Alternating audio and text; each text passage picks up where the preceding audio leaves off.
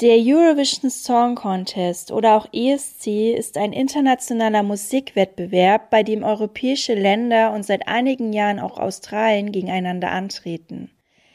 Auffällig ist, dass es sich Deutschland seit vielen Jahren auf den letzten Plätzen gemütlich gemacht hat. Warum ist das so? Wir werden heute die Gründe analysieren. Ich wünsche dir viel Spaß bei der Podcast-Folge.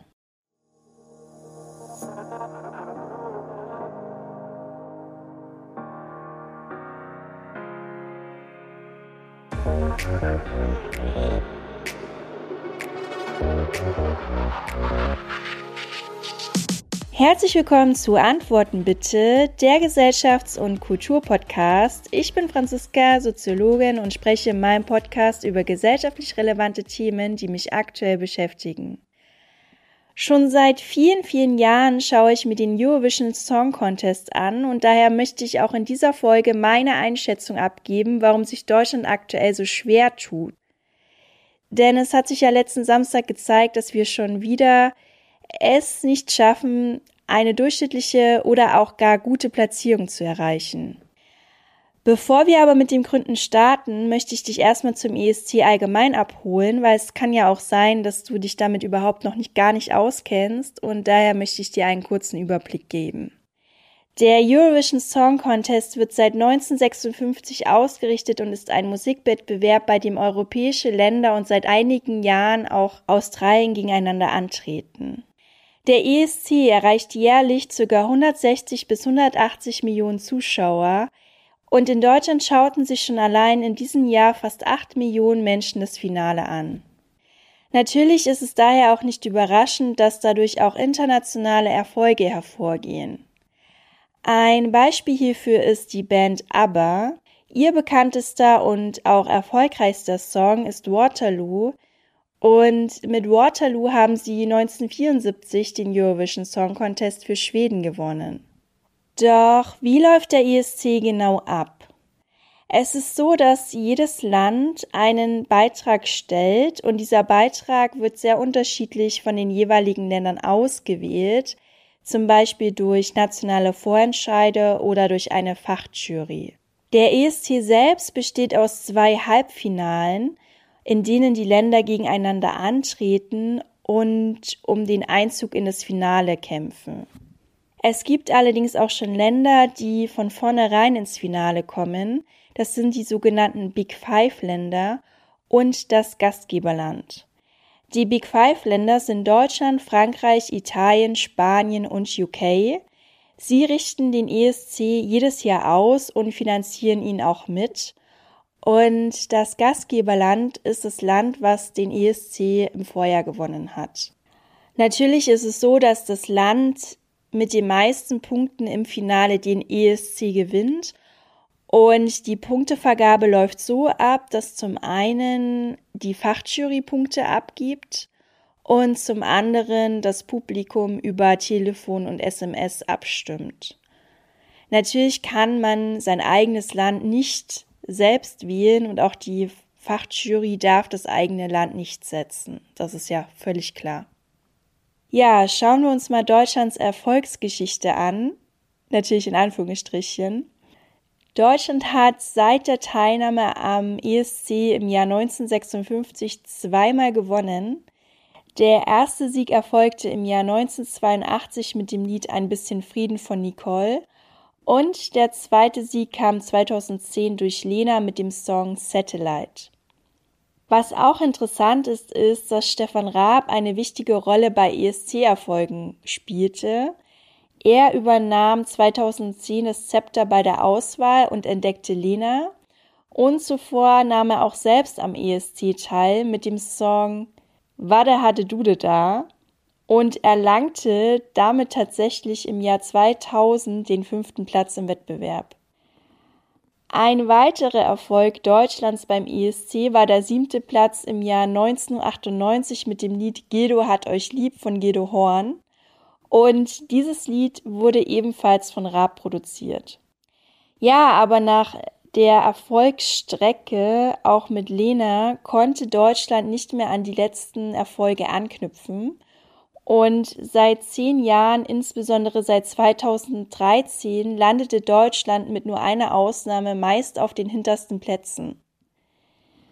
Und gerade in den letzten vier Jahren konnte Deutschland kaum schlechter abschneiden mit zwei vorletzten und zwei letzten Plätzen. Daher ist es auch nicht verwunderlich, dass gerade halb Deutschland darüber spekuliert, warum die deutschen Beiträge so schlecht ankommen. Die einen meinen, es lag an der Musikauswahl, die anderen sagen, es lag an der mangelnden Sympathie für Deutschland, wie zum Beispiel Thomas Gottschalk, der sagt, Zitat, bei aller Liebe, aber wir werden vom Rest Europas doch inzwischen verarscht, was die Bewertung vom ESC betrifft.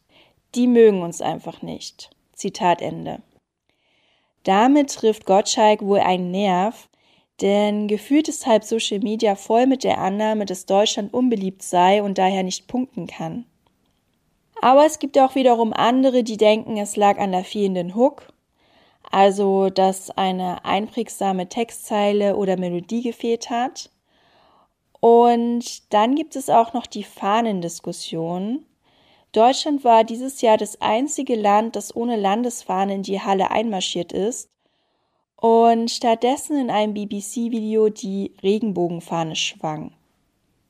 Spekulationen über die Gründe gibt es also sehr viele, doch woran liegt es nun wirklich, dass Deutschland wieder letzter Platz wurde und auch in den letzten Jahren insgesamt schlecht abgeschnitten hat? Das möchte ich jetzt kurz analysieren anhand meiner Einschätzung und meiner Meinung. Und ich sage, es gibt natürlich nicht den einen Grund, sondern es gibt wie so oft eine Kombination verschiedener Faktoren, die zu diesem Ergebnis führen. Und diese verschiedenen Faktoren werden wir jetzt kurz durchgehen. Punkt eins: Die Musikauswahl. Natürlich ist es wichtig für einen Musikwettbewerb, welcher Künstler und welche Musik ausgewählt wurde. Und für das Auswahlverfahren gab es in Deutschland in den letzten Jahren verschiedene Variationen. Es wurden mal Fachleute eingesetzt, mal die Zuschauer und zuletzt, also für dieses Jahr, gab es eine Mischung aus Jury und Zuschauern, die in den Auswahlprozess einbezogen worden sind. Meiner Einschätzung nach hinkt Deutschland bei der Musikauswahl in den letzten Jahren komplett hinterher. Dieses Jahr wurde sich für lauten Glamrock entschieden, weil es die Aufmerksamkeit der Zuschauer erregen sollte. Aber diese Strategie ist bereits bekannt und auch erst letztens angewandt worden.